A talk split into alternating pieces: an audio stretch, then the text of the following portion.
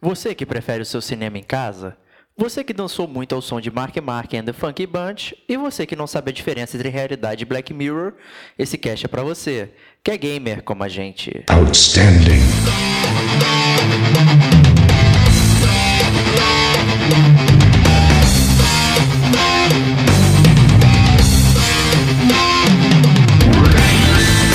Diego Ferreira. Controla o Batman e o Indiana Jones e ambos são quadrados, né? Não faz diferença, você tem que usar a sua imaginação para isso. Rodrigo Estevão. É, essa transição dos anos 80 pro, pro 90, ela acabou que o boom dos anos 90 foi até um boom, digamos, mais até econômico do que de tecnologia per se, em termos do, do, da forma como o jogo era feita. Sérgio Maquiara. Então vamos chamar o Henrique Cavill. Ah, mas olha, ele não pode cortar o bigode, né? Porque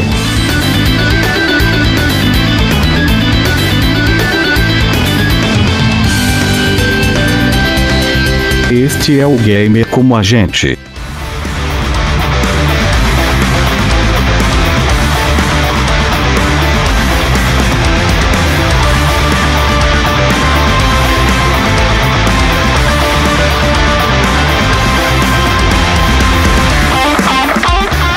Olá, amigos e amigas gamers, sejam bem-vindos a mais um podcast do Gamer com a gente. Eu sou o Diego Ferreira, estou aqui na companhia das estrelas de Hollywood, Rodrigo Estevão. Salve, salve, amigos do Gamer como a gente.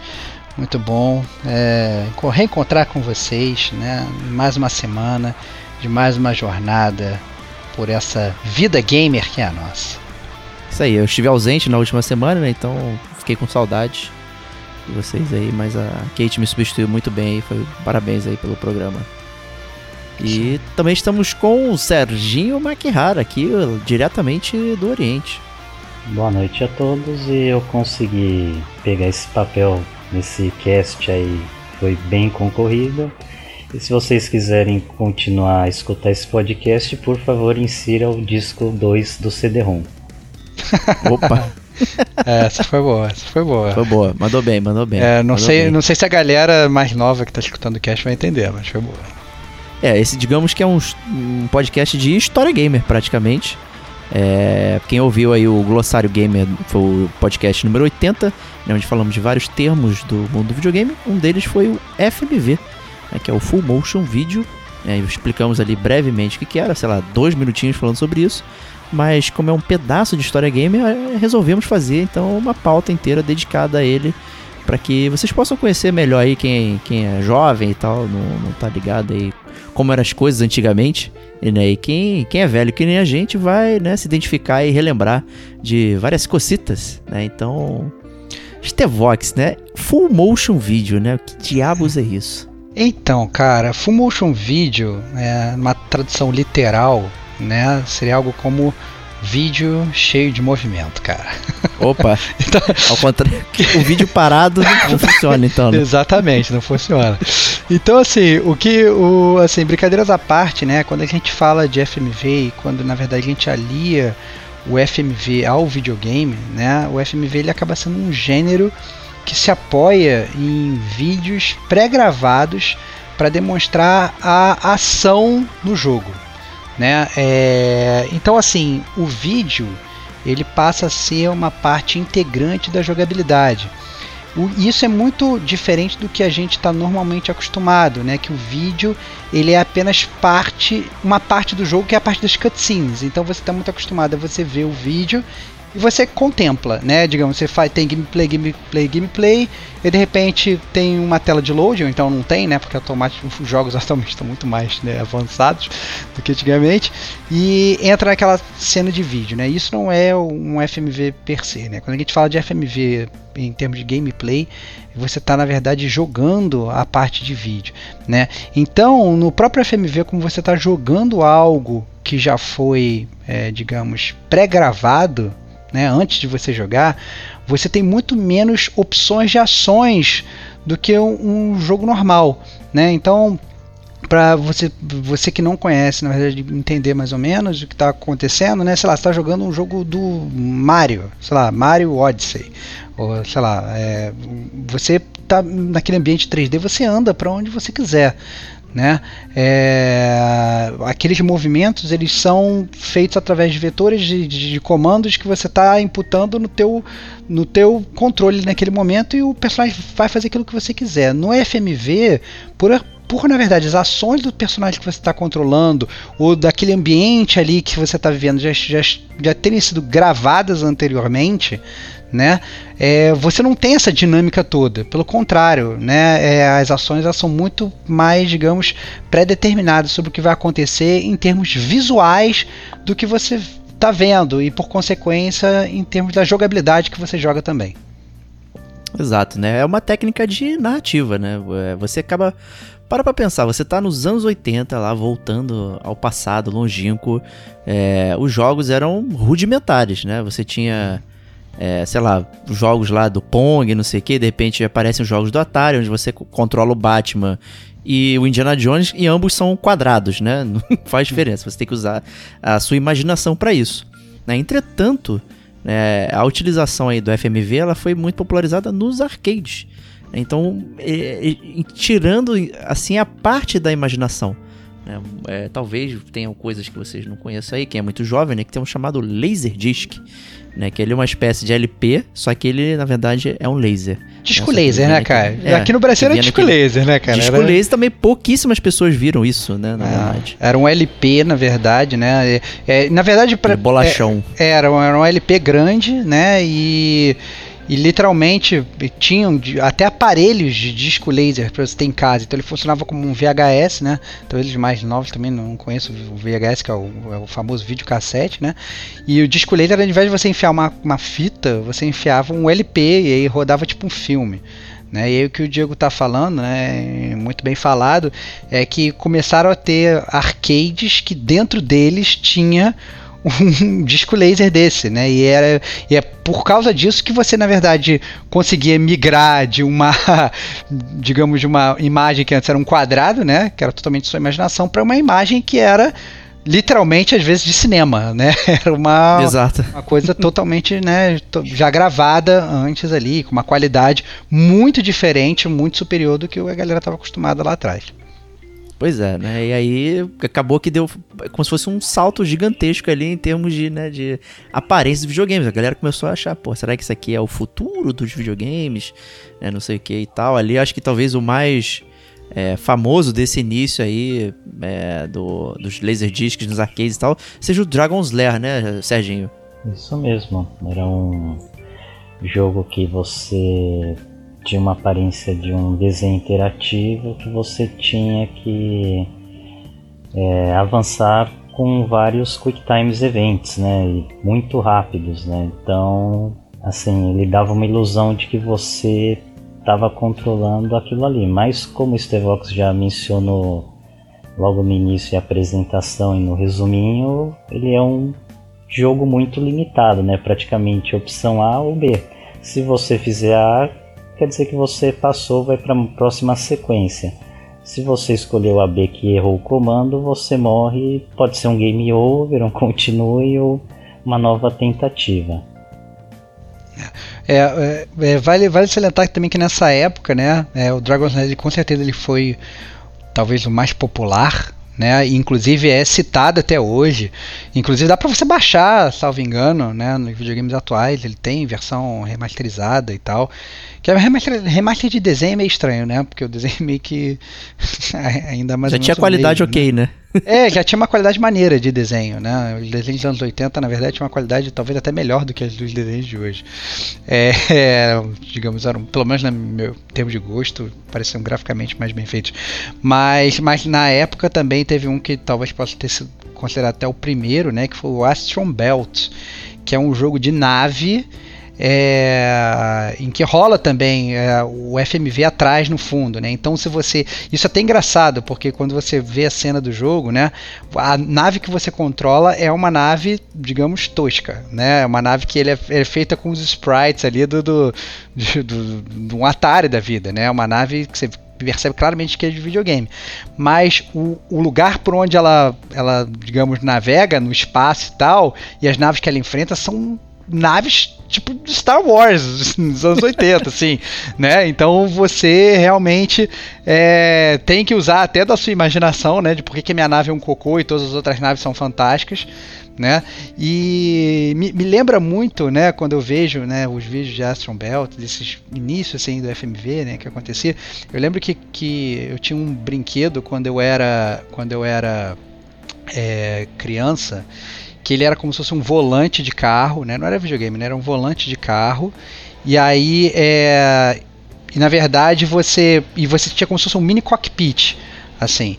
E aí quando você começava a dirigir o carro, ele na verdade tinha na tela desse cockpit tinha uma pista e tinha um adesivo de um carro colado na tela, assim, no meio da tela. E aí quando na verdade você virava para direita para esquerda o volante, você controlava a pista que estava que tava atrás no fundo. Oh, eu assim. lembro disso, cara. Você lembra? Você lembra dessa parada? Eu lembro. Era muito zoado assim. E aí quando a gente vê o, esses vídeos do F do, de, de, de, de jogos de, de FMV, inclusive o Astron Belt. Parece que é isso, cara. Nem, você nem tem tanta impressão que você está controlando aquela nave, assim, porque é tudo tão estranho, mas na verdade você tá, né? Você controla a nave, mas parece que é um filme que está rolando ali atrás, né? Que, que não tem nada a ver com o movimento que a nave que você está fazendo, né? Porque você mexe a sua nave, no, digamos, na, na, na, na direção da tela, mas digamos, as, as coisas que estão voando ali, ou aquele espaço sideral que está aparecendo ali atrás de você, ele independe do movimento que você está fazendo, porque foi pré-gravado, né? Então é realmente muito mal feito, né? Uma, digamos uma quebra de imersão muito grande. Obviamente, se você for comparar com a época de hoje, né? Se você for voltar lá para trás, o cara, obviamente, né, comparando com, com o que o Diego falou que a gente tinha antes, né? Que o Batman era uma bolinha, né? Era um quadradinho, né? Obviamente, Quadrado, é, é, exatamente. Isso era muito mais muito mais imersivo. Né?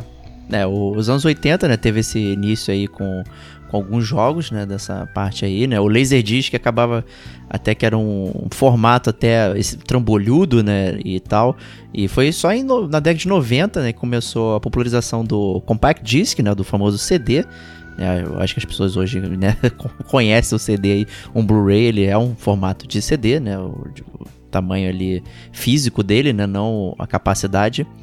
E com isso, né, popularizou mais até nos consoles caseiros e tal ali, você é, começou a ter mais acesso, né? Tem vários consoles da época, né? O 3DO, o CDI, né? E o próprio Sega CD que trouxeram é, esses joguitos, né? E no PC rolou lá aquele kit multimídia, que é muito velho, vai lembrar dessa parada, né? Seu computador era um lixo, e aí você pegava um, um kit multimídia da Creative, né? É, né? Que vinha com microfone, câmera, não sei o que, e um CDzinho maroto para você colocar lá, instalar e poder jogar esses jogos aí baseados em CD. Né? E com o CD isso aumentou ainda mais a capacidade de você poder fazer coisas ousadas é, no esquema de FMV, né? já que é, ainda era rudimentar a plataforma de desenvolvimento, a, a, potência e tal, o FMV era uma forma de escapismo, para você avançar no tempo sem sair do lugar. Né? Então o CD com a capacidade maior ali, um tamanho menor e barateamento, proporcionou uma série de jogos aí, né?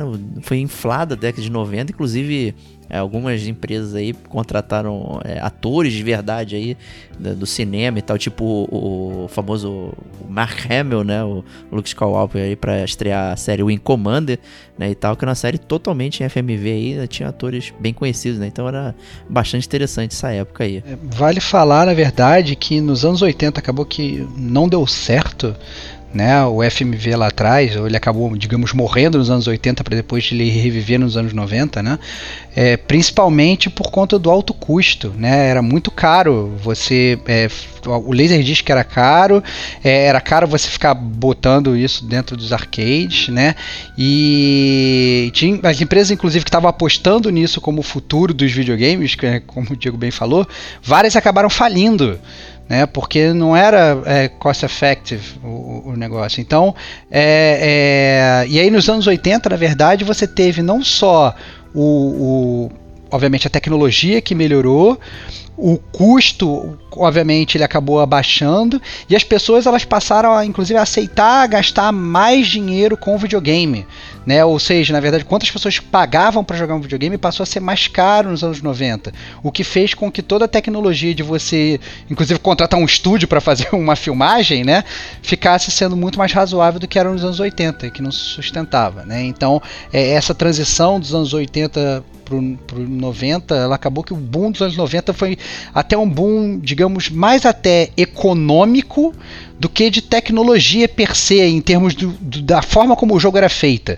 Né? O, o, FMV ele continua sendo feito da mesma maneira. Né? Na verdade, ele só é feito de uma maneira só, até hoje. Sim, né? Então, assim, é, então você teve, teve, digamos, obviamente, um boom tecnológico em termos de, de armazenagem, né? como falou o Diego aí, você tem o CD-ROM e tal, etc. E, mas teve também todo esse, digamos, esse boom financeiro, o que fez com que a tecnologia do FMV ela pudesse ser melhor aplicada aí é, 10 anos depois. É, o que eu posso adicionar aí nos comentários é que realmente o CD ele barateou né, a produção desses jogos e portes também, né? Lembrando também que o CD ele tem capacidade inferior né, e qualidade inferior ao Laserdisc, né? Então você havia em contrapartida o preço melhor, uma qualidade inferior, né? A gente poderia citar exemplos, por exemplo, o TurboGrafx CD, o Sega CD, ele tinha uns vídeos inferiores a jogos já lançados na década passada, né? Exato, né? Mas, ao mesmo tempo, várias empresas começaram a, né, a se especializar, né? É, por exemplo, a Sierra Entertainment ali, que era a famosa Sierra Online também e tal, foi bastante prolífica né, na, na criação desses tipos de jogos de FMV. Né, e também tem a Digital Pictures e a American Laser Games, né, todos né, nomes aí bacanas, né, que lembram talvez estúdios de cinema, né. Então, uhum. como o próprio Stevox falou, essa parte econômica aí houve realmente essa proliferação do né, do, do, FMV por conta disso, né? Então, a empresa surgiram, começaram a produzir coisas em cima disso, né? E começaram a enfiar isso nos gamers, né? Como se fosse né, o futuro do, dos videogames ali ainda na década de 90, né? Então, se você tinha acesso a esses consoles aí em CD, né? Ou um PC é, com kit multimídia aí, você provavelmente jogou vários jogos aí é, em FMV é, de alguma forma, né? Ter acesso a console, né? Que tinha essa Bem capacidade... Difícil era bem difícil. Só se você fosse Bruce Wayne como o Diego, né? Que tinha todos os consoles. Tinha Sega tinha CD. Sega CD é verdade, pois é, tinha então, Sega tinha CD. Sega CD. Então você, você tinha que ter realmente muito poderio financeiro. É, é, o kit multimídia eu acho que já não, né? Você tendo ali um PC básico, você já tinha é, acesso pelo menos a um kit multimídia básico que você conseguia, né, ficar horas instalando um jogo e para poder depois jogar ele lá, né? Então ele funcionava um pouco melhor. Eu tenho assim é, memórias dessa época muito boas, né? Eu me diverti muito jogando, né? Eu não tinha dinheiro para comprar computador também, né? Isso aconteceu alguma vez aqui no, no Gamer com a gente, ia para casa do meu primo jogar, né? E e era maravilhoso, né? Tinham os jogos. Porque na verdade o sonho do, do, do, gamer lá atrás, né? A galera de hoje não vai muito compreender isso, era realmente ter essa imersão e ter precisar menos da imaginação. Né? Então é, é, a gente sempre falava, pô, quando vai chegar o dia que a gente vai jogar uma, uma CG? Quando vai chegar o dia em que a gente não vai saber diferenciar né, o, o que, que é a animação do que, que é o gameplay? Né? E nessa época o FMV era o que assim, era o futuro literalmente nas nossas mãos. A gente achava que ia ser sempre assim, né? Então a gente pegava assim, eu já até citei aqui o próprio jogo do Mad Dog McCree, né? Que era um jogo de, de tiro, de, de tiro, né? Era um jogo de velho oeste e que você controlava em primeira pessoa, você não controlava o personagem ele andando nem nada, eram umas cenas assim estáticas, e aí os alvos iam aparecendo tentando atirar em você, e você levava o mouse até lá e você atirava. Apareciam sempre nos mesmos lugares, né? Depois que você jogava aquilo 15 vezes, já sabia onde ia aparecer, você só botava o mouse em cima e esperava o caboclo subir lá e para atirar nele. aí né? É, entendeu? Você, não, vai aparecer um cara nessa janela. Você deixava o teu mouse ali, quando aparecia você apertava, né? E, só que era um ator aparecendo ali, né? E você apertava ali, e aí tinha aquela animação maravilhosa do cara botando a mão no peito, tipo, ah, acertou no meu peito, mesmo se você tivesse acertado no braço, né? Não fazia a menor diferença. Porque as, só existiam dois tipos de filmagem, né? Ele filmava o ator atirando em você e ela, filmava o ator tomando um tiro, né? E de, se você clicasse, ele mostrava uma animação. Se você não clicasse, ele mostrava outra animação. Então era, era muito fácil, digamos, né? Nessa época, né? Digamos, era muito, muito tranquilo. E ao mesmo tempo, esses jogos eles conseguiram, eles conseguiram trazer algo de roteiro, como o Diego falou, né? É, muito únicos para a época, né? Você tinha cena de animação, você tinha voz, né? Cara, a gente desculpa, a gente jogava até anos terminou os anos 90, terminando os anos 2000, jogando RPG da Square, onde a gente não tinha voz de personagem, a gente lia, né, as coisas, por exemplo. Mas nos FMVs lá atrás, a gente já tinha voz, né? A gente já tinha os personagens falando com você. Isso era muito imersivo. Era literalmente era um ator de verdade falando com você. Então era era literalmente o futuro no passado. Não, era um ator B? Era, mas é. também, né? Gente, é óbvio, é óbvio. Não tinha problema nenhum, né? É, e né, é curioso isso mesmo, né? A gente ficava é, impressionado com essas coisas, mas o, o, o, ponto também é que o próprio FMV trouxe vários gêneros né, diferentes, né? De, de, tinha jogo de tudo quanto é tipo, né? Tinha investigação policial, tinha é, mistério, tinha terror, né? O terror bem grotesco também, tipo os filmes B, bem né, aquele realismo fake deles lá. Tinha jogos eróticos, tinha jogo até de fazer é, vídeo, né? Vídeo da MTV, né? Fazer clipes musicais e tal. Tinha de tudo, né? Foi assim, uma parada que popularizou tanto que eles conseguiram abrir para várias coisas, né? Mas, né, com, com o crescimento da indústria, né, novas tecnologias, né? A, a, o videogame ele foi é, caminhando na parte de computação gráfica, né, ela foi caminhando muito rápido ali, de repente deu um salto, né? É, você já conseguia desenvolver melhor quando o advento do 3D também e tal, ali mesmo aquele 3D incipiente do, do PS1 ali, dos jogos de computador também começaram. Você tinha lá, sei lá, três polígonos, né, para fazer alguma coisa, né, mas já era 3D, né? Já tinha uhum alguma coisa ali, né? Então não, tudo isso foi substituindo a utilização do FMV, né? Não, eu, eu acho, é, então eu acho que na verdade o que, o que acabou com a com FMV no geral é que assim, à medida que as pessoas elas começavam a ter mais gráfico, como o Diego falou, né? Elas, quando elas comparavam com, com o FMV, no FMV elas tinham menos jogabilidade, né? Então, foi o que o Serginho falou no início. Você ia jogar Dragon's Level, você só tinha opção A ou B, né? É, chegou um momento em que o cara, ele não queria ter mais A ou B. Se ele fosse jogar um jogo que ele era um pouquinho menor grafica, um pouquinho pior graficamente, mas ele tinha opção A, B, C, D, ele tinha um mundo aberto para ele andar, ele podia fazer o que ele quisesse e tal, ele podia pegar as estrelas do Mario na ordem que ele quisesse e tal. Todo aquele espectro né, de, de, do FMV, por mais real que fosse, ele deixava de ser real, porque na verdade, na vida, a maior realidade que a gente tem é a realidade de escolha. é o livre-arbítrio. Exato. Né? Então, e o FMV ele cortava isso. Então, por mais real que fosse em termos gráficos, você perdia o seu livre-arbítrio. Então, eu acho que isso foi o cadafalso do FMV naquela época. Né? Ele, aos poucos, ele foi meio que morrendo, sendo substituído por uma coisa que tinha um gráfico pior, mas tinha mais opções em termos de jogabilidade, você não acha, Sérgio? Opa, com certeza. Eu acho que talvez para elucidar melhor para o ouvinte, a gente pode pegar os jogos da Quantic Dream, né? Que a gente tem o Detroit, o Beyond Two Souls, o Heavy Rain, que você tem a captura da aparência dos atores, com a captura também de movimentação, de expressão, e você depois joga para a equipe de produção para fazer a animação do jeito que bem entender, né? A sua como que vai se portar num cenário A e B, colocar até em situações de riscos, né? Evitando o uso de dublês, entre outros, né? Fica muito mais fácil. Você também eu posso incluir que você não tem custo adicional de pós-produção. Vamos supor, você está lá faltando 10% do jogo e fala, ixi, ó, gente para fazer esse FMV aqui, a gente precisaria de novo chamar os atores para refilmar algumas coisas aí que ficaram muito ruins e não estão fazendo sentido, né?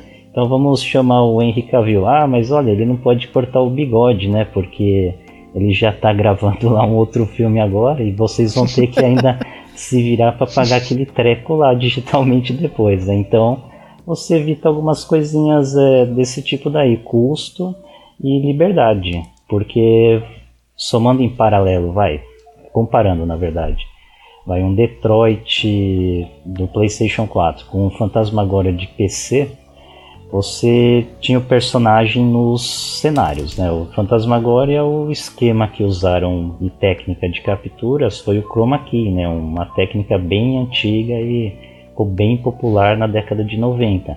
Só que aí você fazia a captura de movimento dos atores e ficava com uma certa limitação, né? O, quando você tem já a modelagem 3D, a captura do ator em uma ferramenta 3D, você depois tem uma liberdade muito maior, né? Mexer com escala, proporção e várias outras animações secundárias.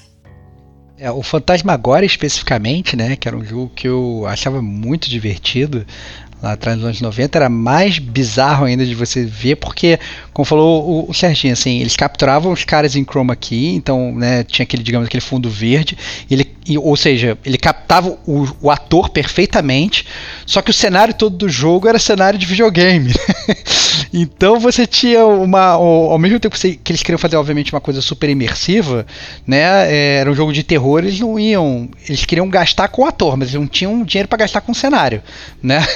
Então o cenário era todo feito de videogame, o ator era aquele ator inserido, então ficava um, uma parada totalmente bizarra, né? Uma junção de dois mundos, né? Porque ao mesmo tempo que o ator ele te, né, te remetia muito para a realidade, o cenário de videogame ele quebrava completamente a realidade, né? Porque era era tosco a parada.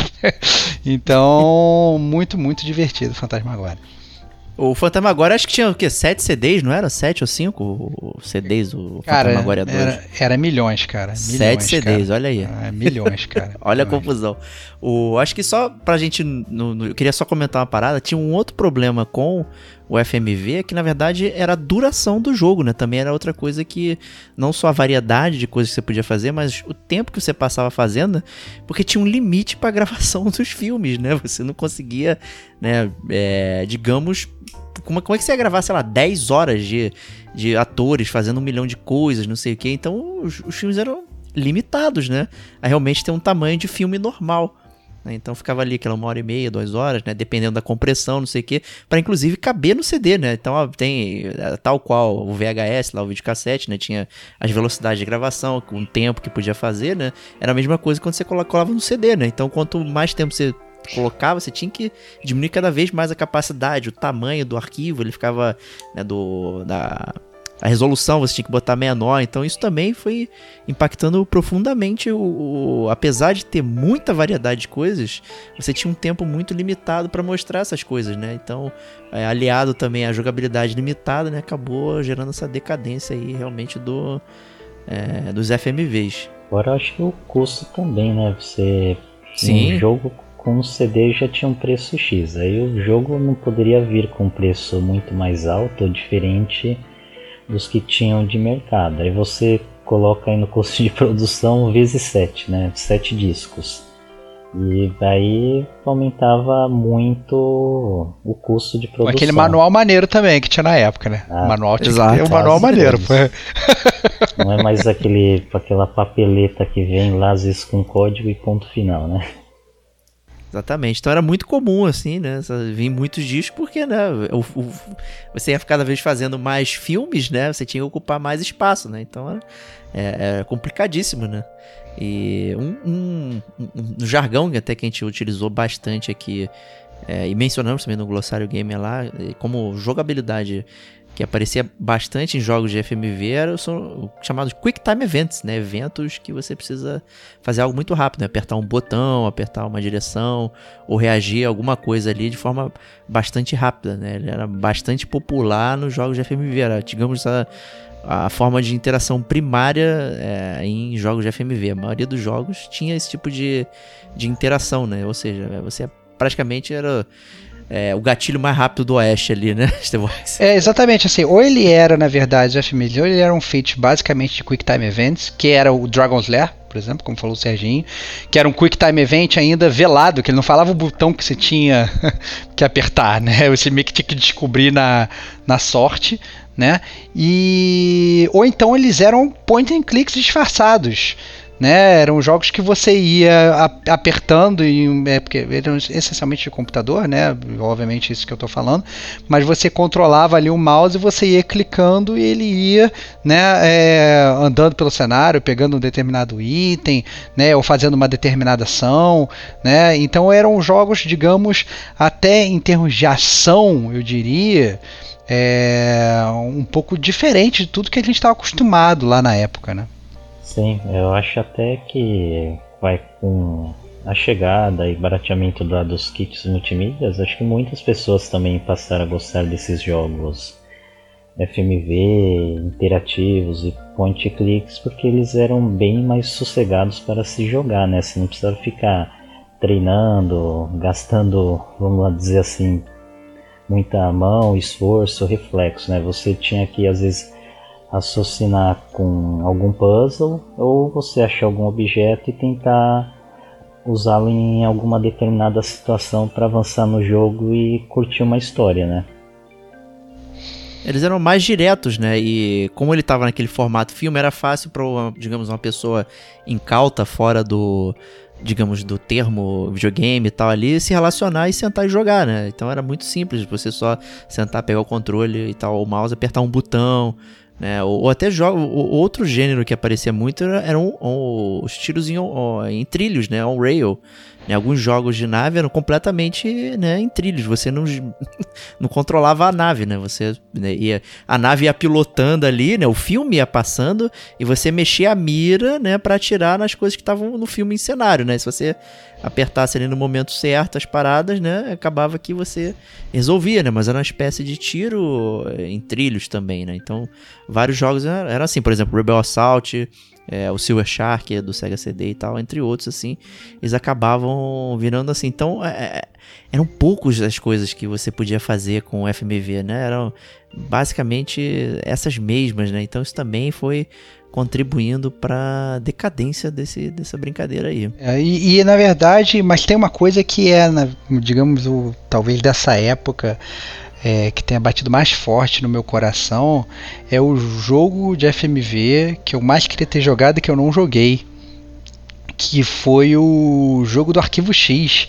Porque na época eu era fãzaço do Arquivo X, eu via com meu pai e tal, não sei o que. E aí, e aí de repente eu vi a notícia numa revista de videogame que, ah não, ó, vai sair um jogo do, de Arquivo X. E eu falei, ah, vai sair um jogo tosco né? Com certeza e tal, não sei o que, um gráfico tosco, não vai ser nada imersivo. E aí quando eu fui olhar, na verdade, a revista de videogame, eu tava achando que na verdade eles estavam botando fotos da série, né? É, para ilustrar o que é Arquivo X, mas não, eram fotos do jogo, porque era um jogo de Arquivo X de FMV, né? Com, com, com o David Duchovny, com a Gillian Anderson, né? Mulder Scully, Eternas e tal. E, e, acabou que eu namorava o jogo, mas a verdade é que eu não tinha computador para jogar o jogo, e eu não tinha é, dinheiro para comprar o jogo para simplesmente comprar o jogo para nem poder jogar, né? Qual é a justificativa?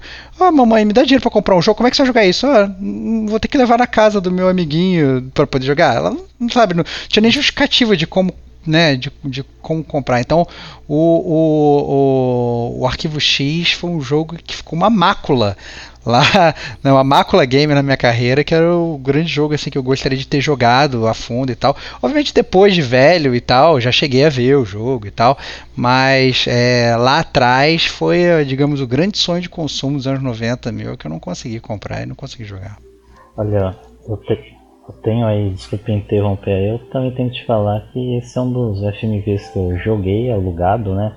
E não consegui terminá-lo não, né? Eu até comentei com o Diego antes dessa gravação aqui que ele era um joguinho um pouquinho mais complicado que a média, ele não era tão fácil a fácil, né? Você acha dois, três objetos, anda em dois ou três cenários ou locações e vai testando e passa. Ele exigia um pouquinho mais de paciência. Eu nunca cheguei a terminá-lo não.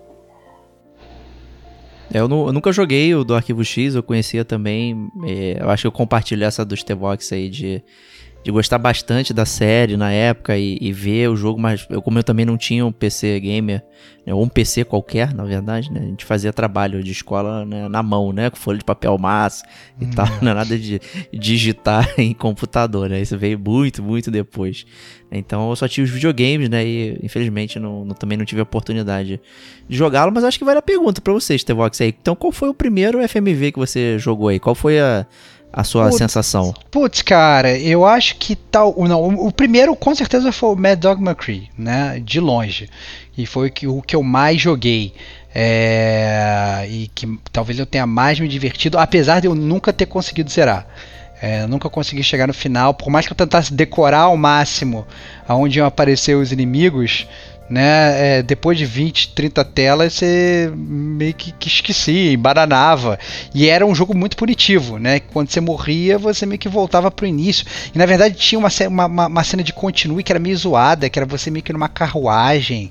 E você tinha que acertar numa placa certa, que senão, se você não acertasse na placa, você voltava pro início. Sei lá, era, um- era muito estranho. A minha memória ela me trai um pouco com o Mad Dog, mas foi de longe que eu mais joguei. Mas outro que eu gostava muito também era o Bad Mojo, que é o jogo da baratinha, né? ah, você já mencionou aqui também. já mencionei, já mencionei aqui que ele, na verdade, ele era um adventure, né, e- essencialmente, mas que ele funcionava também com, com FMV, com cenas filmadas, né, e com meio que tudo, é, é, é, digamos, já, já, meio que já sabia tudo que ia acontecer, né? E foi um jogo também que foi muito popular nessa época porque eram cenários todos reais atrás, né? Então você tinha toda aquela sensação de imersão de nossa, eu sou uma barata, eu tô andando de verdade no meio desse lixão, né? Então muito muito legal assim, baseada na, na, na metamorfose, né? Do do Kafka, né, o jogo. Então muito muito divertido e joguei demais nessa época o, esses dois jogos. E você, Serginho? Então, eu me lembro, assim, os primeiros jogos que eu vi de FMV foram os na loja, claro, né? Porque eu não sou da família Bruce Wayne. Eram os do Ok. Sega CD, né? E o Mad Dog também, que era um arcade gigantesco que tinha destaque nos fliperamas da década de 90, né? É, agora, que eu me lembre mesmo de jogar e terminar foi mesmo o Fantasmagoria, né? Quando eu consegui ter um computador bom, multimídia e jogar alguma coisa FMV de maneira decente, foi o Fantasmagoria o primeiro título que eu fui secão, que ele já era antigo, né? Então ele estava tomando poeira lá na prateleira e terminei com gosto numa sexta-feira lá em 96, né? Ah, Olha lembrei, só, le- lembrei de, sexta-feira. é, lembrei de outro jogo também, cara. Lembrei de outro jogo. Pois não? É, que era o The Eleventh Hour. Ah, eu É, lembro desse. Que ele era um jogo, na verdade, que ele era a continuação de um, de um outro jogo, é, que era o The Seventh Guest, né, o sétimo, sétimo convidado. E o, o Seventh Guest eu nunca cheguei a jogar, mas eu joguei o The Eleventh Hour e tal. Que era também um jogo de, jogo de mistério, né? Um jogo, um jogo investigativo, que era também muito, muito, muito divertido, né? Jogo lá de 95, mas que eu sinceramente com não joguei em 95, devo ter jogado lá pros idos de, de 2000 e tal, já era até um pouquinho mais velho quando eu joguei. Justíssimo. É, o, o meu primeiro jogo que eu joguei foi do Sega CD, quando eu peguei ele. Talvez em no, 95 que eu peguei o. Não, 94. Acho que Olha aí, 94 que eu cara. Quanto mais, CD. quanto mais você reduz essa data aí, mais rico a gente percebe que você é, cara. Você sabe. Meu pai acho que tinha, sei lá, dois empregos lá pra sustentar o vício dele. lá, então. e o Silver Shark é- veio junto com, com o Sega CD. Meu Sega CD era da Tectoy aqui, foi lançado no, no Brasil, né, e tal. Não era importado nem nada, né. Então era aquele que encaixava na lateral do Mega Drive, né. O, o, o Shark, ele é o primeiro jogo de FMV para o consoles, né. Então já tinha essa peixe aí. E, cara, o jogo é horrível, né. Mas eu fiquei tão tão empolgado de estar vendo aquilo e caraca, eu tô jogando um filme, né? Toda aquela coisa, né? E o jogo ainda era da Sony, né? Midsoft, né? E tal, pô, então já tinha toda aquela produção hollywoodiana, não sei o quê. Mas ele era um rail shooter, né? Como eu comentei, né? É, você controlava uma nave que ia nos esgotos destruindo é, uns bichos mutantes que afetavam lá a cidade que, que, que vivia no subterrâneo, né? Que o mundo acabou e, e só as, os seres humanos viviam no subterrâneo e você ficava limpando os esgotos lá para impedir que eles chegassem lá na, na cidade e tal. E o jogo era bem básico, né? Tinha as cenas contando a história e depois o, o filminho, né? Movimentando e você tinha algumas escolhazinhas, tipo, ah, qual buraco que você vai entrar, se é para cá ou para lá, onde você vai atirar e tal. E, né, isso te levava a caminhos diferentes, né? Caminhos inclusive que te levavam a dead ends, né? Então você chegava ali e morria é, e tinha que voltar desde o início, né? Então era bem ruim, na verdade, esse on-rail aqui que ele chegava em dead ends ali e, normalmente você não conseguia entender o porquê, porque na verdade os vídeos eram meio em loops, né? Então você não, não percebia a diferença dos cenários, né? Eram todos iguais iguais, porque né, era o mesmo vídeo rodando em loop, né? E tal. Então era bem, bem ruinzinho mesmo, bem ruim. Não recomendo a ninguém esse jogo aí. Mas busca no YouTube aí que tem uns malucos que, que jogaram até o final e tal. Mas eventualmente eu acabei pegando um, um computador. E, e aí eu joguei vários jogos que, que eram assim e tal. É, tinha o Titanic Adventure Out of Time, que era um jogo de point and click também, mas era todo em FMV e tal, que falava sobre é, a destruição lá do Titanic, né? Só que era meio viagem no tempo, que você tava lá na, é, no, na Segunda Guerra, um ataque de bomba, e de repente você ia parar por algum motivo no, no Titanic, né? Sem explicação nenhuma, né? E você tinha que né, é, salvar as pessoas ali, ou se salvar, enfim. Ele tinha uma série de finais e tal, as, as respostas que você dava afetava é, como os personagens te, te te abordavam e tal, tinham vários finais. Então era um jogo bem, bem legal, bem, funcionou bem. É, eu consegui jogar ele até o final. Né, ao contrário do outro que eu peguei, que era o Police Quest SWAT, né, que era da Sierra. Esse eu não conseguia passar a primeira missão porque o jogo sempre travava ali. É, era uma merda, não funcionava nunca, eu ficava chateadíssimo. Mas era engraçado, né? Você treinar na academia, né? Dando tiro, não sei o que. Aí você ia pra missão, e aí você você ia ter que fazer toda aquela parte de stealth, né? Da SWAT ali, mas eram todos telas estáticas ali, e os personagens ficavam meio parados se mexendo, né? Esperando você fazer alguma coisa. Sei lá, você clicava no, no espelhinho para botar na porta, né? Para você ver o que, que, tem embaixo e tal. Aí entrava a cena, não sei o que. Nossa, era bem, bem curioso o, o jogo, mas. É, não funcionava. E o último jogo que eu joguei bastante até foi o Star Wars Rebel Assault 2 né? Como na época eu era bem fã de Star Wars, não sei o que. Então esse era aí, tipo, um filmaço do. Né? Filmaço não, não por ser bom, mas né, por ser grande, né? Ele volta aquela parada que eu comentei, né? Dos jogos terem duas horas e tal. Você praticamente jogava um jogo ali em duas horas, né? E ele tinha várias cenas, né? Você controlava é, a TIE Fighter, a Millennium Falcon, você tava a pé dando tiro, é, você controlava aquelas I-Wings, X-Wings. Nossa, o jogo era bastante variado, mas todo focado nessa rail shooter aí e tal, contando a história ali de algum momento do universo Star Wars que ninguém se importa, né? Mas tinha o Darth Vader e tal, fazendo aquelas propagadas dele, né? De enforcar, não sei o que. Então, nossa, era, foi muito que, impactante por que ver aquilo. Por que você virou um hater de Star Wars do nada, cara? Me não explica sei, essa cara, parada, cara. Eu não consigo explicar, cara. É que absurdo, cara. Não, não consigo entender você, cara. Sempre foi fã da parada do nada, bro. Tu virou um babaquinha que. Sabe por, quê? Sabe por quê? É porque virou moda, cara. E você gostava de Star não, Wars quando era coisa de nerd, entendeu? Que aí, que aí você era criticado. Mas agora que todo mundo gosta de Star Wars, você, você passou a odiar. É isso, cara. Porque é o do contra, cara. Essa é a verdade. Eu não sou do contra, não, mas é. Não Rebel Assault 2 também, tá? O, o, eu lembrei de um outro jogo bizarro, porque na verdade o FMV ele, ele, ele, ele estimulava jogos bizarros a surgirem. Né? É, tinha um jogo que tinha para computador que chamava Kids on Site sei se vocês estão ligados nesse jogo. Não tô ligado. Que é, cara, era um jogo que era, que era um jogo que era totalmente bizarro. É assim, era literalmente o Kids on Site. Esse site é um terreno de construção.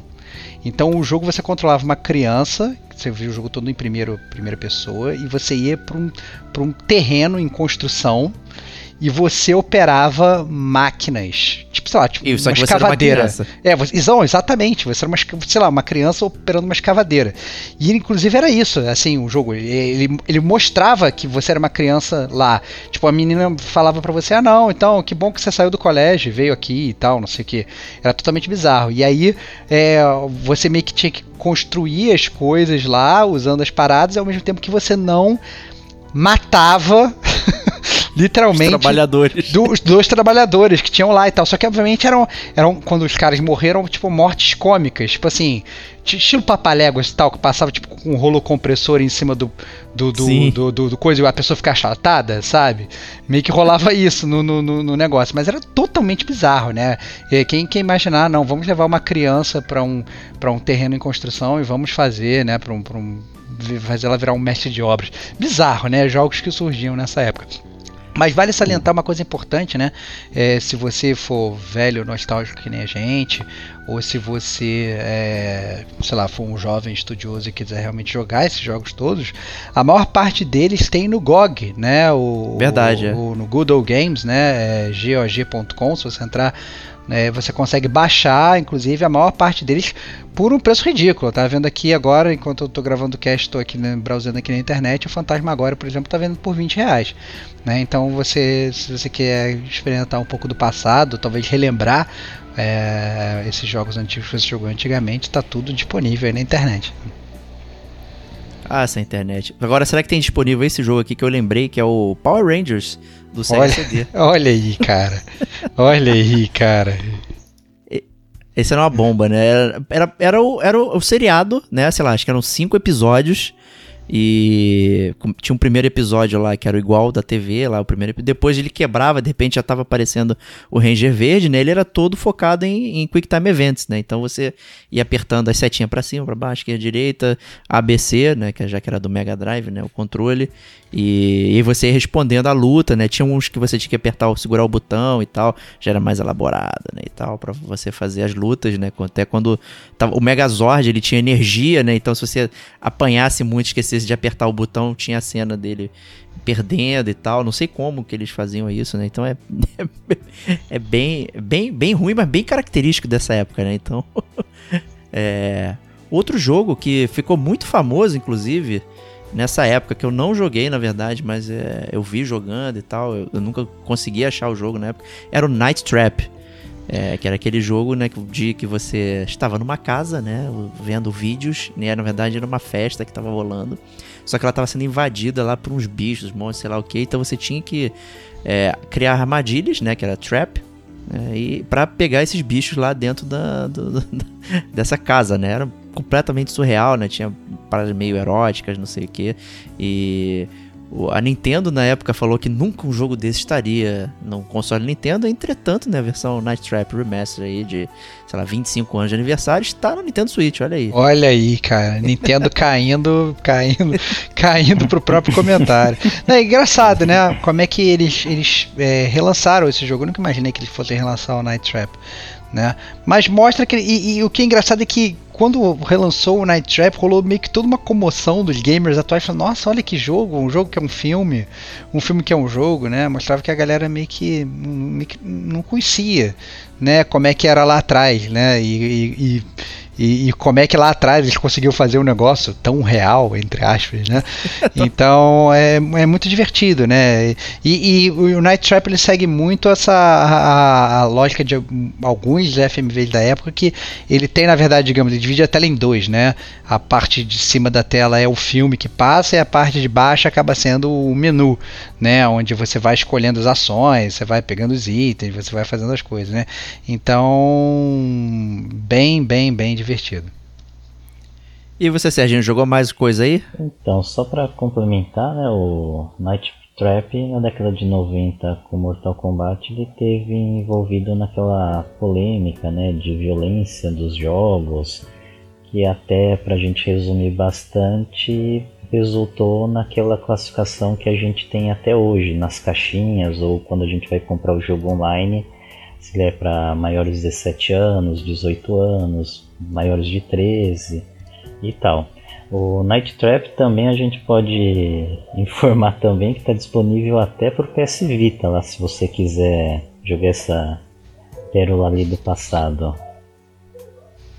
Justíssimo, né? E se você quiser ouvir mais sobre essa questão da classificação e tal, não sei o que, tem o podcast número 68. Game como a gente, a violência e os games, a gente comenta aí esse assunto e mais outras coisas lá. Né? Fica esse jabazinho aí bacana. Tem outro jogo do Sega CD, que era surreal, que era chamado Make My Video, né, também esse não foi um que eu não joguei, mas eu tinha visto na revista e tal. E para quem não lembra aí, né, essa esse década de 90 e tal, tinha MTV, né? Hoje a MTV é outra coisa, né? Tem reality show fake, né, de jovens, né, mas antigamente era music television, né? Você via os clipes musicais, né, e tal, não sei o quê. E clipes, cara, cara, cara, os clipes, cara. Eu acho que as pessoas vão ter até dificuldade de entender o que é um clipe hoje, cara. Tem pouco, cara. Mentira, tem é. até os clipes saindo no YouTube tem, e tal, não sei o quê. bastante mas, mas, mas, imagina, na verdade, você ter uma televisão que você liga e só passa clipe, cara. É, é bizarro essa parada. Era o rádio com imagens, né? É, é tipo um podcast ser o rádio na internet, né? MTV. Era o rádio com imagens na televisão. Né? E tinha um jogo chamado Make My Video, onde você era, digamos, o editor de clipes, né? Então você tinha lá... É, três artistas da época, né? E que ninguém né, nem vai lembrar, não vale mencionar, mas tem um que vale mencionar, que é o Mark Mark and the Funky Bunch, né? Que, que, é, que é o famoso Mark Wahlberg aí, o clone do. do Matt Damon, né? E, e você fazia as músicas, né? Então tinha os, as músicas, né? Acho que eram três músicas para cada artista, não importa. Né? E conforme a música ia tocando, você ia montando né, o clipe e tal é, juntando coisas do cenário, não sei o que, tinha a caixinha lá e tal, e você ia montando lá a sua obra de arte, né, e tal. Era um jogo completamente né, horrível, né, mas, né, e chegaram a pensar nisso também, né, então completamente bizarro isso aí, né, mas deu origem, por exemplo, a Guitar Hero Live, né, que é o Guitar Hero, é, esse, não sei se esse foi o último que saiu, mas ele tinha a questão de mostrar o clipe na passar pela televisão e você tocar junto e tal. Então tem um pouquinho essa parada também aí, é bem meio, meio semelhante. E é, mas e o que é engraçado, né, Diego, é que depois assim de tantos anos, né, que a gente achou, na verdade, eu acho que grande parte das pessoas achou que o FMV fosse morrer, né? Ele não só ressurgiu com esses jogos remasterizados que estão reaparecendo, mas ele também tem surgido com novos jogos FMV, né? Então, o Her Story, que inclusive você já resenhou aqui pro gamer como a gente, é um bom exemplo disso, né, cara? É, talvez seja o jogo de FMV que eu mais gosto, assim. É, e ele não traz essa parada de Quick Time Events. Ele utiliza bastante é, a interface de computador, na verdade. É, para quem não conhece aí o jogo, né, ele saiu para é, mobile, né, e tem para PC também. E você interage com a tela de um computador, um desktop antigo da década de 90 também, olha só. Né? Ele pega toda essa estética ali. E você usa o seu mouse, o cursor, para clicar em coisas na tela. Pode abrir a lixeira, pode abrir o meu computador lá, pode abrir um programinha e tal. Só que a mecânica do jogo é muito simples. É você digitar palavras-chave para tentar descobrir é, os vídeos que estão lá. Porque o que aconteceu, né? Por algum motivo o computador deu um piripaque lá e você não consegue mais acessar os vídeos do interrogatório da moça lá é, que é a principal e a única atriz do, do, do jogo, diga-se de passagem. É, e você precisa montar na sua cabeça o que aconteceu, né? E isso que é mais, é mais legal. O jogo ele não te entrega de mão beijada, ele nem fala, ó, foi isso que aconteceu. Você, conforme vai digitando as palavras-chave, vai montando na sua cabeça a história, né? Então, e é uma história até relativamente é, confuso um pouquinho, justamente para causar ali, pô, será que eu achei esse vídeo e tal, não sei o quê. Né? Então são pedacinhos né, de vídeo, tem 10 segundos, 15, você vai montando toda essa história para chegar a uma conclusão, uma conclusão que é só sua, não é o jogo que te entrega, né? Então você pode simplesmente decidir que está satisfeito com o jogo e ir embora. É, é fantástico, é um ótimo jogo, tem resenha no, lá no site e tal. Pô, posso deixar até o link aqui na postagem, mas pô, ele é muito barato, vale muito a pena é, jogar e tal. A atuação dela é muito boa. A moça nem é, é atriz, na verdade, ela é uma, uma cantora e tal. Por acaso ela foi parar ali e deu, deu tudo certo. É um baita de um jogo aí. É, o Her Story, para mim, ele é o melhor dessa safra nova, mas eu sei que o Serginho é um grande conhecer, né? Um sommelier de jogos de FMV da, da atualidade, né? O que, que você jogou aí que pode falar pra galera também? Olha, esse ano eu tenho duas recomendações, né? O primeiro é o um do final do ano passado é o Shape Shifting Detective, que ele é bem interessante que você é mandado para uma cidade para investigar um assassinato que aconteceu lá. E o legal dessa trama é que você tem o poder de se transmutar nas pessoas que você conhece ou já conversou. Então vamos supor que aconteceu algum problema grave, vai no, na turma do gamer como a gente aí. Então eu fui para mandado para ir e eu vou converso com o Stevox aí. Converso com o Stevox, depois eu já posso me transmutar para feição dele, a voz e interagir com os outros participantes Nossa, Você é lindo, cara. GCG. Você automaticamente ficou Aí, lindo, cara. Parabéns. Cada cara. um com as suas opções e gostos. Mas vamos continuar. E aí o que que acontece? Eu posso ir interrogar o Diegão aí. Se eu for como o Serginho, vai ter muita coisa que ele não vai contar pro Serginho porque ele é amigão do Stevox há muito mais tempos. Então eu faço o que? Eu vou lá e interrogo, interrogo o Diegão como o Serginho, faço meu questionário que o jogo vai passando. Claro que algumas opções vão eliminando outras que você faz por lógica. Então você tem que prestar atenção no que, que você vai perguntar para não eliminar outras perguntas, né? Ou também começar a ficar muito repetitivo e causar uma reação de retração de defesa no interrogado. Aí o que, que eu faço? No jogo ele trabalha assim: você não pode se transformar é, na frente de ninguém. Você tem que ir lá pro quarto do hotel, que o jogo também para deixar mais fácil para o entendimento. Ele acontece num tipo de um hotelzinho ou uma pousada com vários quartos e alguns ciganos estão envolvidos e são suspeitos desse crime aí, né? Porque você no decorrer do jogo sabe que já existia boatos que poderia acontecer algo ruim que veio acontecer. Então, voltando, né? Eu no interrogatório, como eu já fui lá interrogar o vamos lá, o Diegão como Serginho, eu falo assim, bom, então, ele me contou algumas coisas como Serginho, vamos ver o disfarçado de Stevox, o que, que vai acontecer. Então eu faço o comando de transmutar, né, que é só uma opção, você vira e volta lá para o quarto, a sala que o Diegão tá. Aí eu chego lá pro Diegão e começo a conversar umas linhas de opções de diálogos diferentes. Aí, por exemplo, pode aparecer uma, pô, viu um investigador aí chamado Serginho aí? O cara é meio estranho, cara, tá fazendo umas perguntas aí meio suspeitas, estou ficando preocupado que eu posso ser acusado injustamente de alguma coisa, né? Então, o que, que a gente pode fazer? Aí você pode fazer um conluio ou forçar você a soltar alguma informação que para outra pessoa você não falaria. E também pode ser o negativo, porque eu posso fazer alguma pergunta muito imbecil, que o jogo dessas opções, e aí você já fica com o pé atrás do amigo de longa data, né? Então você durante o jogo que ele decorre em horas, né? Por exemplo, das 9 horas, 10 horas e 23 horas e assim por diante. Tipo Jack Bauer, 24 Mais horas ou aí. né? menos nessa linha. Você vai tendo um rol de interrogatórios, interações diferentes com vários personagens. Então, por exemplo, eu posso soltar alguma pergunta aí muito desagradável vai pro Diegão no exemplo aí, e o final do jogo inteiro eu não consegui mais fazer nenhuma pergunta com o Mr. Vox, porque ele falou, nossa, você tá muito estranho, tô desconfiado de ti, né? Então não se aproxime de mim aí que a gente vai ter problemas. E acabou, morreu por ali. E por outras linhas não, o jogo vai indo e dando caminhos diferentes. E o legal desse jogo, ele já fazendo uma breve análise, um mini detonando, é que ele tem alguns finais diferentes e que você prolonga um pouco mais a vida do jogo.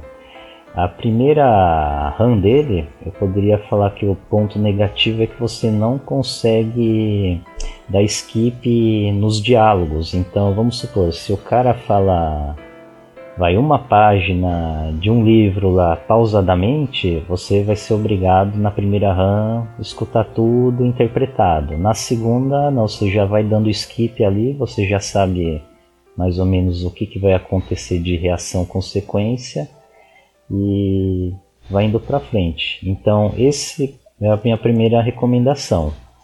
É, a segunda é um jogo fresquíssimo, né, que saiu, só que ele é exclusivo de PS4, né, que é o Erika pro Esse tinha sido anunciado na E3 até, não tinha? foi, Parecido se lá? eu não me engano, em 2017, mas foi lançado só agora em agosto, por um preço muito atrativo, ele era aproximadamente 20 reais na PSN, né? Que jogo custa isso em lançamento hoje em dia, né? Nem um filme pra alugar na PSN custa isso aí, Eu dependendo. que não, viu? Tem que ser bem ruizinho no cinema pra estar perto dessa faixa daí. Pois então, é. esse Erika daí, eu acho assim que. Até comento com os meus amigos que eu acho que é o FMV geralzão melhor que eu joguei até hoje. Por quê? Porque ele tem atores não são muito conhecidos para nós, mas se você for fazer uma pesquisa em Wikipedia, você vai falar, ah, não, ele participa numa série semanal ali em Londres, o outro também, né, uma série inglesa, não sei o que, o outro participou já em série de Netflix. É, as interpretações são boas, né? As filmagens são muito boas. É, a gente já não tem mais aquela limitação do CD e DVDs de qualidade inferior, né? A um Blu-ray ou então de download, então fica o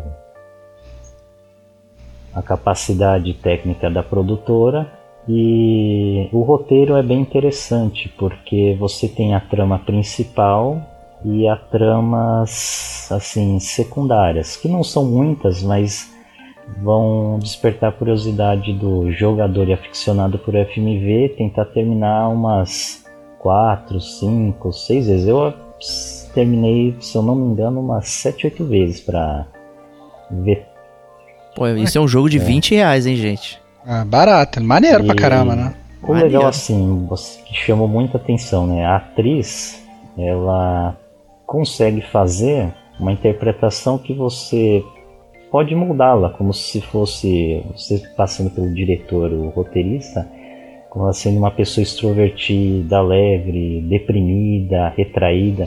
Até ela faz uma coisa assim com mestria lá que é aquela parada nos jogos da Telltale de você nunca optar nada, botar só os três pontinhos. Se você quiser, logo no início do jogo, dali por diante, você pode fazê-la ser uma pessoa bem assim indiferente e até com distúrbios mentais, né? Vamos dizer bem claro, né? Bem depressiva, por exemplo, assim uma pessoa bem atormentada. Ou então você fazer ela uma pessoa bem comunicativa, emotiva e que você passa a se preocupar muito, né, com o que vai acontecer com a personagem na trama, né? Bacana. O Stevox, é, você chegou a jogar um desses aí da modernidade? Cara, não joguei nada da modernidade, cara. E mas eu tenho o que não me falta na verdade é vontade, cara.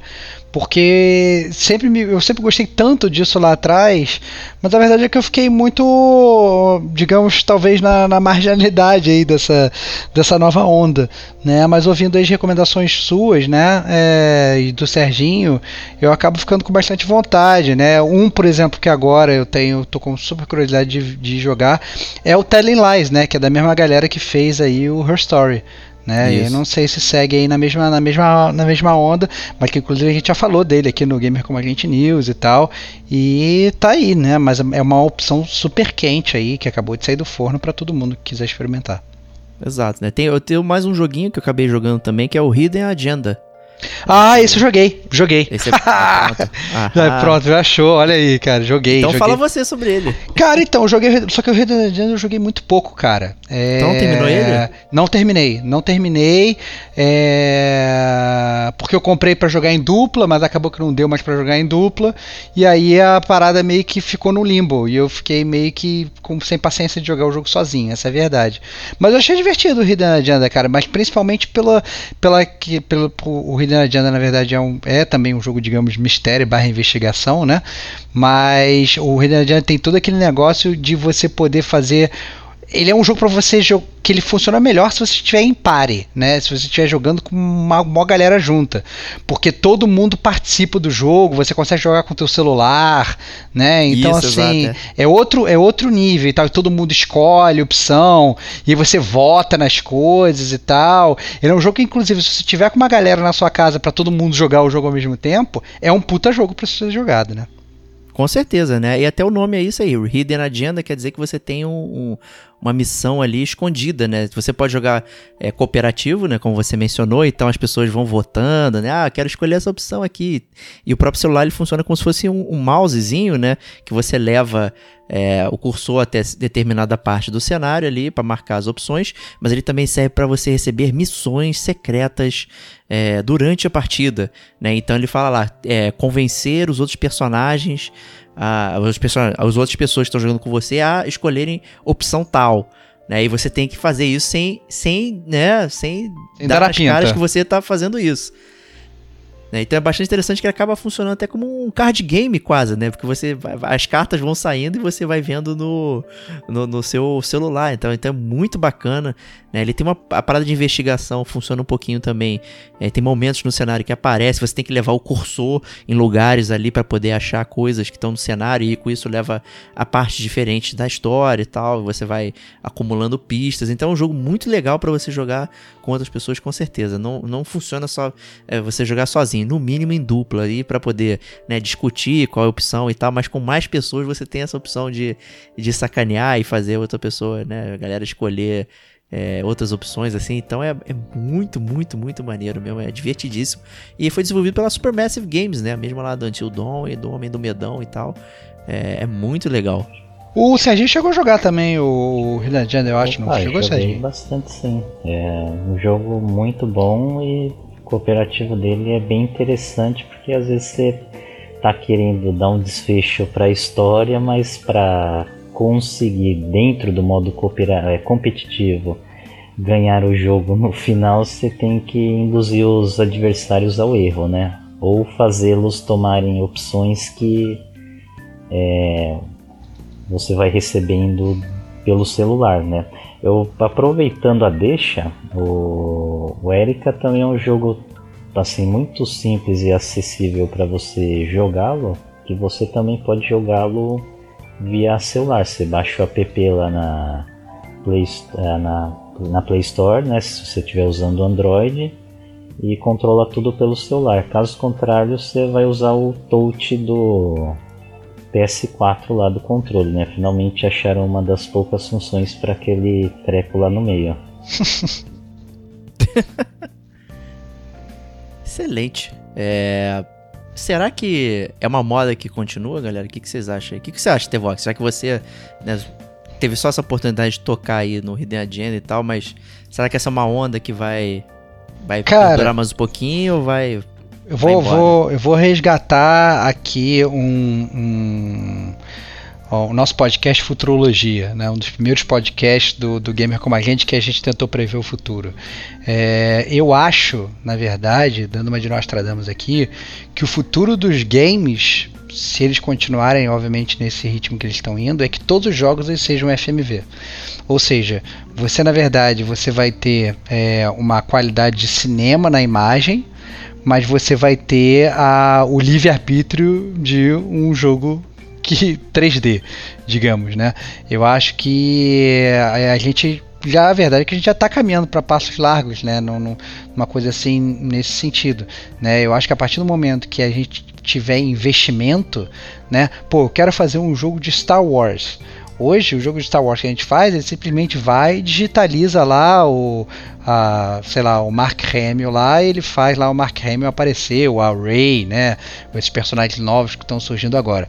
Mas a partir do momento que é, isso se torna barato de alguma forma, seja por conta de tecnologia ou seja por conta é, de custo, mesmo, né? Eu acho que a, a, tendência é que a gente jogue o filme, né? Era o que a gente queria lá atrás, é o que muita gente ainda quer hoje, né? É, tanto que você vê muita gente criticando jogos indies, ah, esse jogo parece jogo antigo, eu não quero jogar e tal, quero uma coisa mais moderna, lá, lá, lá.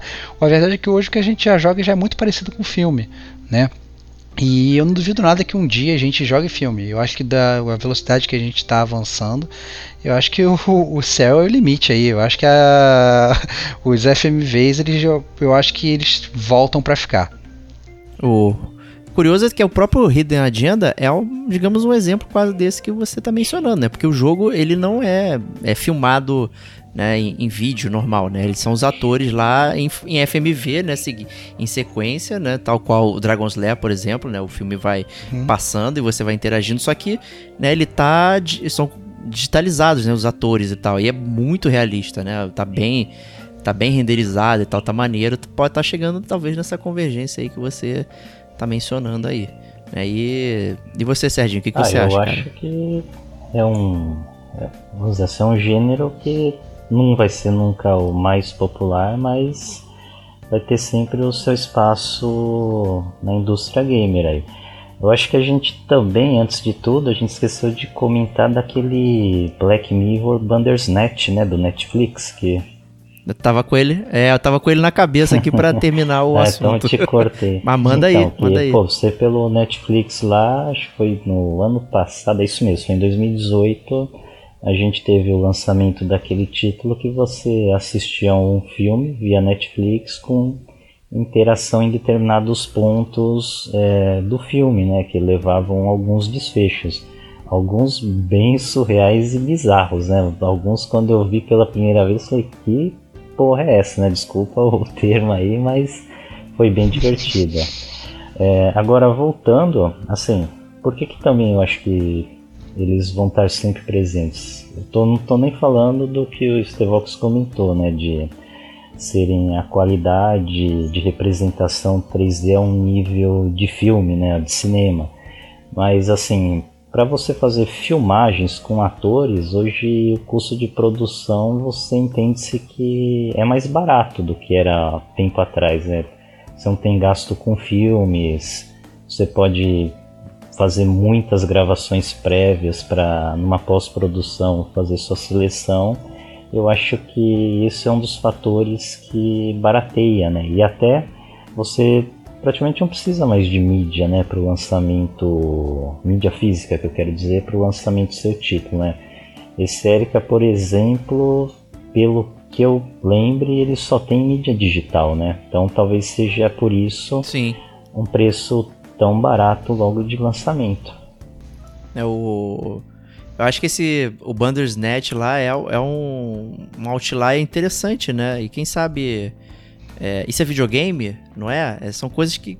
Né? Tá jogando um filme, né? O que que define, o que, o que que na verdade a gente sempre até reclamava, né? Assim, não, se eu quero jogar, eu vou jogar. Se eu quero ver filme, eu vou ver filme, né? Mas a partir do momento que o filme ele começa a te dar escolhas, você não está jogando de alguma forma? E se o filme ele passar a te der passar a te dar um milhão de escolhas e não só cinco, seis, sete escolhas em pontos chaves do, do, do, do, filme, né? Quando que um filme deixa de ser filme e quando que um jogo passa a vir a filme e vice-versa, né? Então, só, né? então realmente é uma, é uma jogada mental que mostra que você pode inclusive imagina que você pudesse escolher ver o Bandersnatch sem fazer escolha nenhuma né? É... E ele, ele seria um filme ou ele de deixaria de ser um jogo para virar um filme, né? Ou se você botasse mais escolha, ele deixaria de ser um filme para virar um jogo. Então é realmente uma brincadeira muito legal que mostra que é, o importante é que a mídia seja palatável para aquela audiência que está vendo, né? E você passa a acabar, a, a, digamos, a definição do que, que é a coisa, ela deixa na verdade de existir e passa sempre. A única definição que existe é a diversão, né? Você está se divertindo vendo aquilo, consumindo aquele tipo de coisa, independente do nome que seja. Se a resposta é sim, então você está no lugar certo. Bom, né, então para, parafraseando o populário aí, né, isso é muito Black Mirror, né, então... Acho que a gente encerra o nosso cast de FMV com essa frase maravilhosa, essa citação popular, e agradecendo aí o Serginho Maquiara que acumulou experiência jogando muitos FMVs, e para falar aqui com a gente. Muito obrigado Opa, aí. Hum, eu que agradeço como sempre lá um convite aí. Agora falando sobre também uma coisa bem antiga, mas de FMVs, né? Então eu me despeço de vocês informando aí que se quiserem continuar a escutar o cast, insira o disco CD-ROM número 14. Eita, ferro, maluco. Tá, tá, tá, tá maior que Fantasmagoria já, cara. Tá maior que Fantasma. E depois tem um download aí de atualização, né? Depois que tá lá o disco. E obrigado, Estevox, como sempre aí, pela sua Cara, qualidade do seu glossário. Não, cara, estamos, estamos sempre juntos. Obviamente, você que é meu grande companheiro de todas as batalhas. É, a gente não tá, não tá gravando full motion vídeo, mas está gravando algo que com certeza será apreciado por toda a posteridade, cara. Muito mais que qualquer FMV. É isso aí, ó. podcast ou rádio na internet. E com isso, a gente se despede do Gamer com a gente nessa semana e a gente se vê semana que vem. Um grande abraço e até lá.